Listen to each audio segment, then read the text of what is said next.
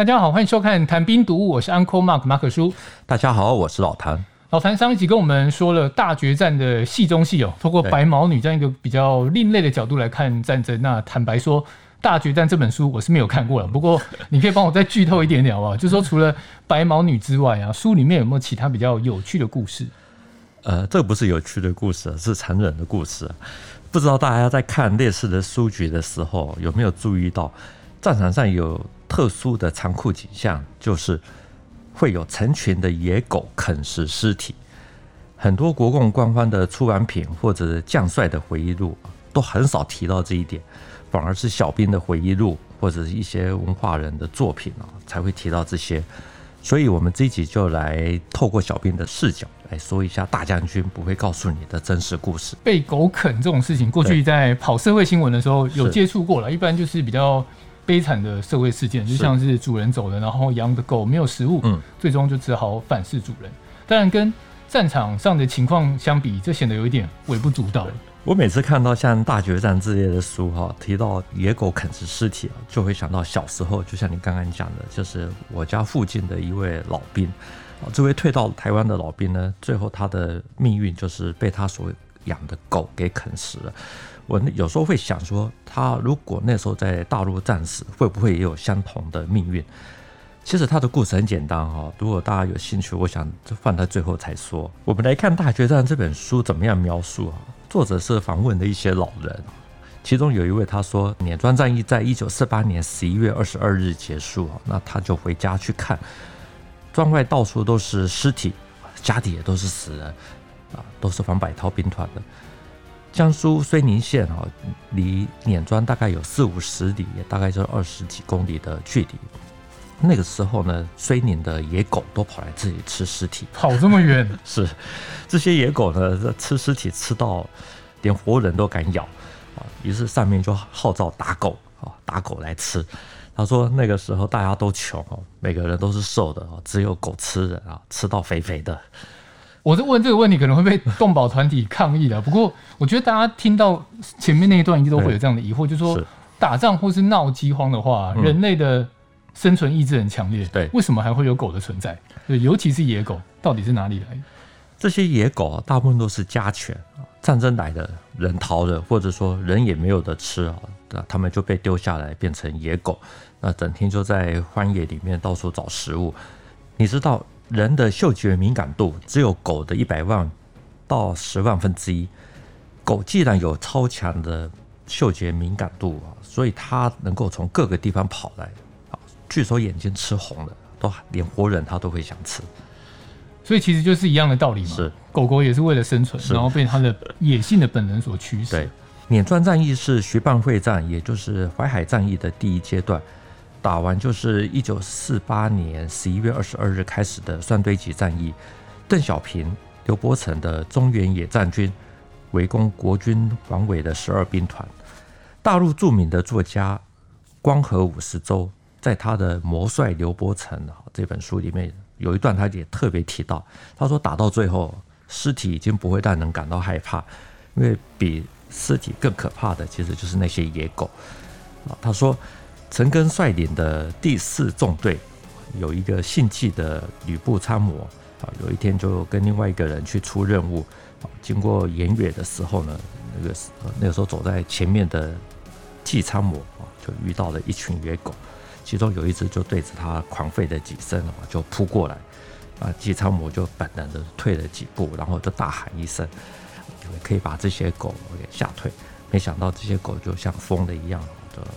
非常凶狠的围绕在身旁，那，因为纪昌谋没有带枪，好，就只好脱下大衣，就跟这些野狗厮打，啊，衣服呢很快就被野狗给咬破，他自己的脚步也凌乱，那这时候他就很紧张，想到说如果他跌倒了，那一定会被这些野狗给给都是给吃了，哇，那就大声呼喊，那后面的人呢都赶上来丢了土块啊，才把纪参谋给就给救了回来。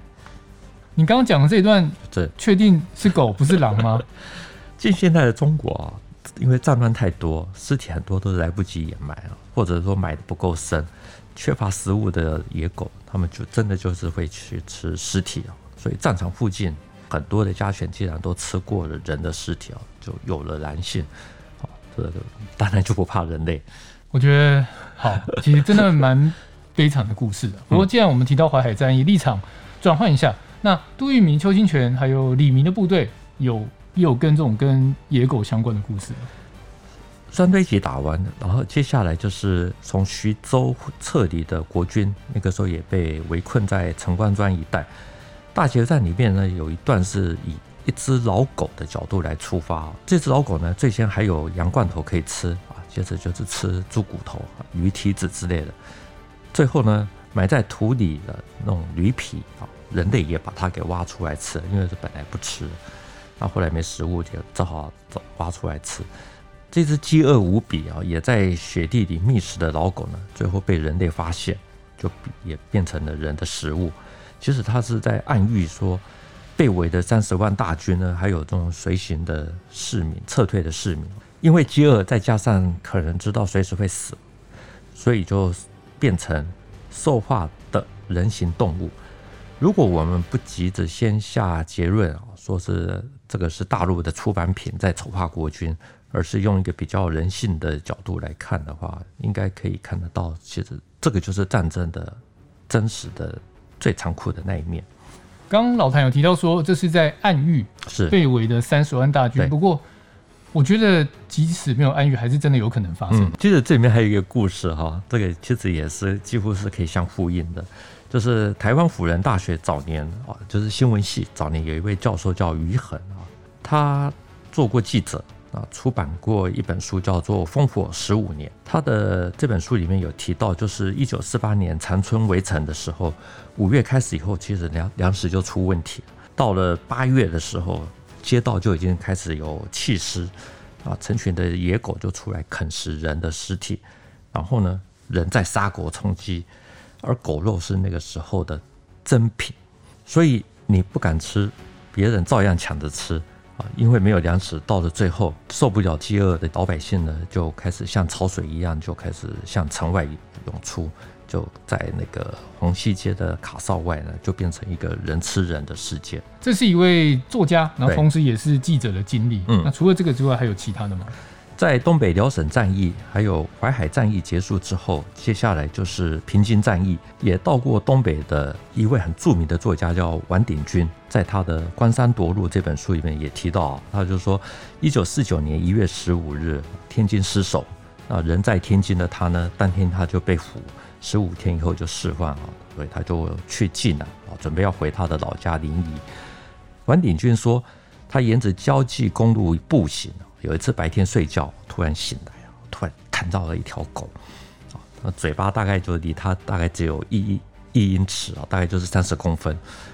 王鼎钧说啊，因为胶济线啊，刚好就是国共两军总多次激战的地方，看到狗贴着他那么的近啊，他吓了一大跳。因为还好这条狗看到动毯子的人，啊，这眼睛张开，掉头就走开。所以他就很幽默的说：“还好这是一只善良的狗。”我只能说，作家跟记者都很擅长润饰，对，擅长描述。然后你说他在书里面说，交际沿线多半吃过人的尸体，就因为尝过人肉的味道，然后所以有了狼性，就爱吃人。这不是把野狗变成吸血鬼吗？我比较采信的是啊，这不是在夸大，而是那个时候是一个普遍的现象，因为战争随时会让你看到尸体。对。我们之前有提过讲过一集，就是山东流亡学生案，里面有讲过一位老伯伯，就是住在义城的张伯伯，他自己就说他看过骑马的日本军人哦，这边就在街上这样杀人哦，还不是杀一个两个，啊，到了内战的时候呢，一些国军的这个军队呢就阵亡，后来这些尸体呢就被埋在护城河上面呢，就只有用薄薄的一层土铺着。他说冬天出门出城门去打水。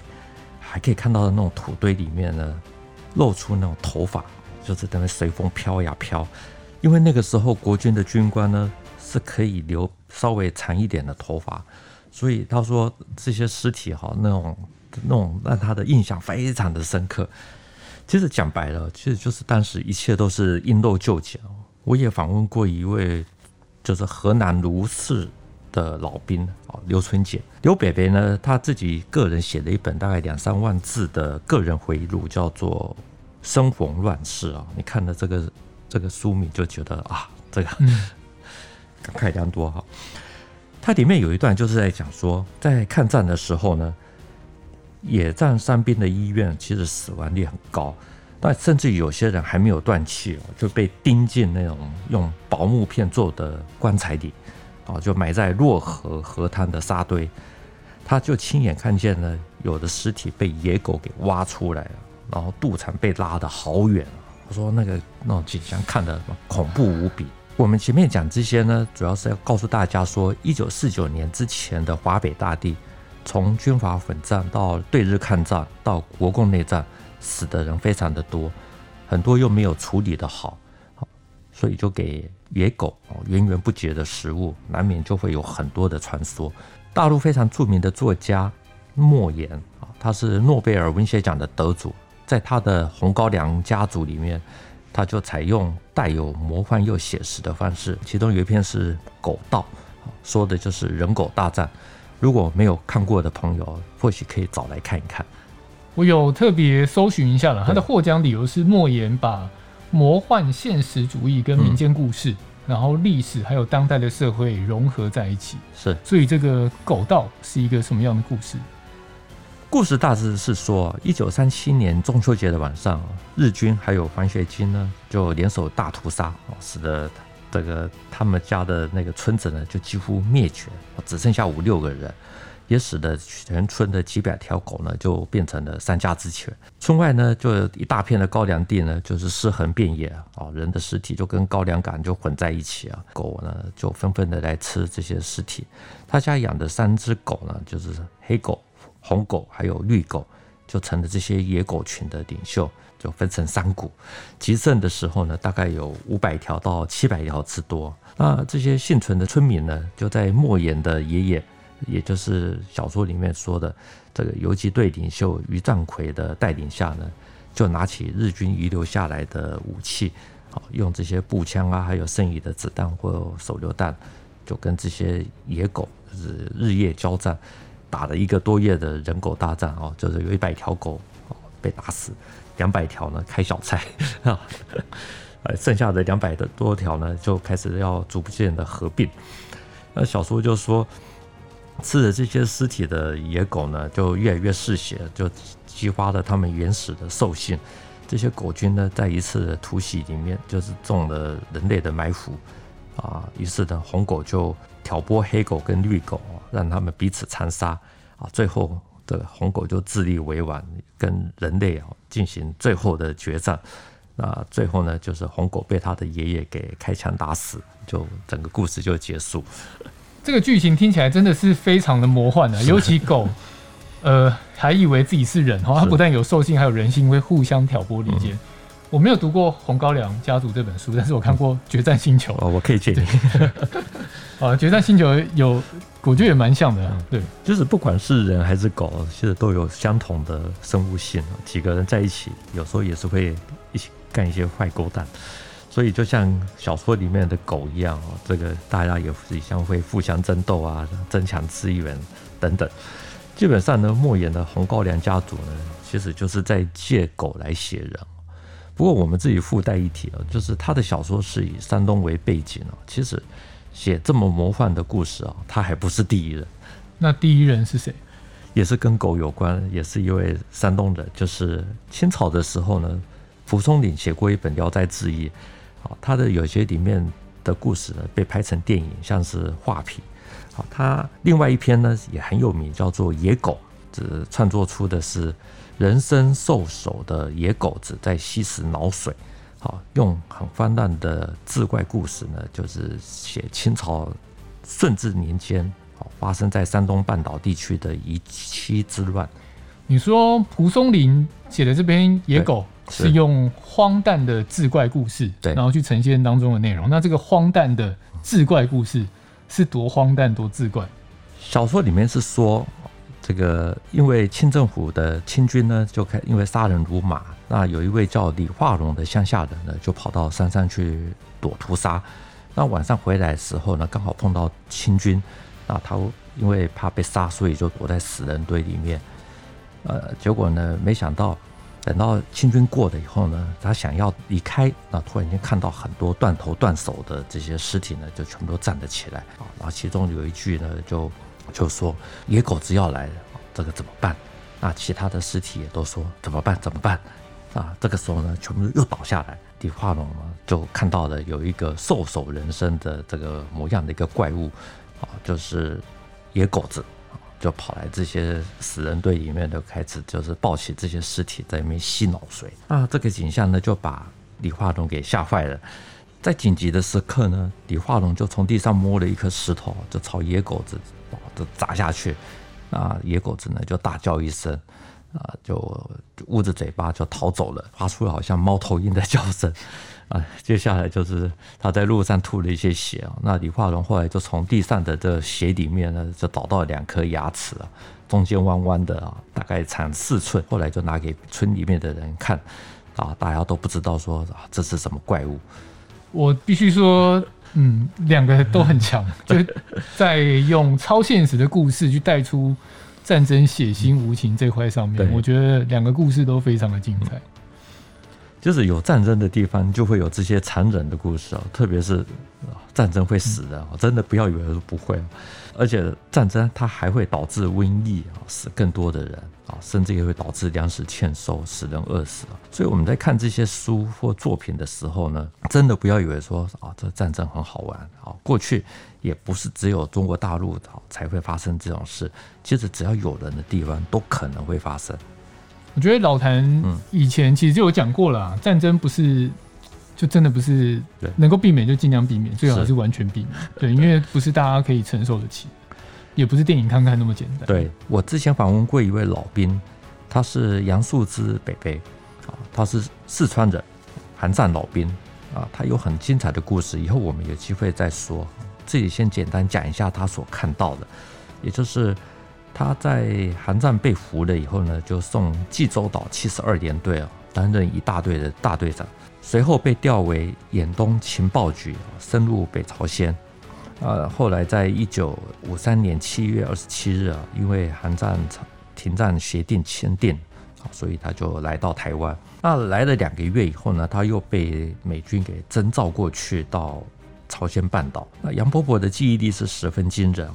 他自己在讲说，他们有一次出任务，他的队上有一名队员啊，他到现在为止他都还记得那个名字啊，叫梁开生啊，是浙江人。有一天呢，在巡逻的时候不小心踩到了设下的地雷，当场就被炸死。那其他同队的两名队员也都负伤。到了事发的第二天晚上，杨贝贝呢就带着两名队员想要去替梁开生啊这收尸。只是没想到，到了现场看到的只有被咬烂的军衣，啊，梁开生的尸体呢，早就全部都被野狼给啃食的干干净净。杨树之北北说，北纬三十八度线啊附近的野狼多到数不尽啊，总是成千上百的出动。一般战士或战争结束了以后呢，留在战场的伤兵。或者是啊，隔天大概都会被这些狼群给吃干净。因为这么久了，其实老实讲，我也不知道说到底他所看到的是狼还是狗，还是说两种都有。所以这个故事就是你开场本来要讲，后来没有讲的那个故事吗？讲我开场的故事的话，是我小时候是住中部乡下小镇，在我家巷子口对面的马路边呢，有一个棚子，这个有一位山东老兵啊。在六零年代、七零年代呢，他就在那个地方，开始在替人修皮鞋。他住哪里我不知道，我知道他是单身，那有钱就买酒喝，那还养了十多条的这种大大小小的流浪狗。除了寒流啊，其他大概我都看到他都是打赤膊。那有时候米酒喝多了，还会有一身的酒味，可能就是因为语言不通，那又常常跟人吵架或起冲突。这个时候他就觉得有点委屈。就会跑来我家，就找我父亲来评评理。当然，我父亲是广东过来的，所以老实讲，这个也对啊，也是差太多了。对，所以也大概是鸡同鸭讲居多。我后来读大学的时候呢，有一次回家，刚好看到，哎，怎么棚子没有了？那就问说这个，嗯，北北不见了。对，然后才知道说，啊、哦，原来是他这个孤身一人走了以后呢，没有被人发现，那他的尸体呢，全部都被他所养的狗全部都吃掉。那我记得那个时候我还问说啊，那些狗怎么办？啊，答案是啊，那十多条野狗因为已经吃了人，没有人敢养，啊所以全部都被镇公所的人扑杀了。讲到吃狗肉。好，非常不舒服。不过，呃，理性讨论啊，有当过兵的人应该都有这种印象，嗯、就说军中以前是有这种传统在。是我们前面呢一开始就在提到说啊，将帅的回忆录呢，其实很少提到野狗吃尸体啊。可是有的呢，还真的会有提到吃狗肉。台湾现在呢是禁止吃狗肉的，因为早年是因为广东人、山东人来的比较多，就带来了这些饮食习惯。可是到了一九六零年台湾省政府其实那时候就颁布了禁止在公共场合卖狗肉的这种禁令。我们知道，台湾在一九六四年一月发生的不算是兵变的湖口兵变事件。以前在东北打过的二零七师的师长罗友伦呢，他来到了台湾，也就担任第一军团的司令。他在湖口兵变过后呢，没有多久就接到了蒋经国的电话。说是要请罗友伦呢吃狗肉，那罗友伦是广东梅县的客家人，是不吃狗肉的，所以呢，他就特别请了会烧狗肉的特种部队司令夏超的厨师呢来帮忙。蒋经国呢就还找了刘安琪，也就是我们前面有提过的，就是成功进行青岛大撤退的国军将领。一起来吃狗肉，那他这个罗友人呢，就另外在吃羊肉，那酒酣耳热呢，大家都全部都在那边谈谈笑笑，呃，只字未提虎口事件。好，他说这应该就是一切尽在不言中。上一集老谭讲了白毛女，这一集用野狗，然后来讲国共之间的一些事情，嗯、但我还是希望动保团体不要抗议我们了，因为我们真的就是用。比较不一样的角度来探讨这些事情，大家还是要爱护动物。那回到节目上面，很久没有提到老兵计划，因为老谭在这个其实花了很多时间在访谈上面，所以常常能够带给大家一些不知道的事情。那也许战争的大方向就那样，但有这些小人物的诠释点缀，我觉得每次听到国共的内战、国共的交锋，都会有跟其他地方不太一样。然后这节目这一集第六十集了，为了让这个计划。持续下去呢，我再帮老谭提醒大家，如果有认识的长辈，然后左邻右舍从大陆过来台湾，曾经经历过那段大时代，那表达能力也还不错的，欢迎提供受访资料。信箱呢可以看我们的荧幕上面。那如果是看 YouTube，你也可以直接在底下留言。谢谢。好，老谭会真的很感谢，因为快没有题目了。好，这一集的节目就到这边。好啊，等他再分享很多东西给我们。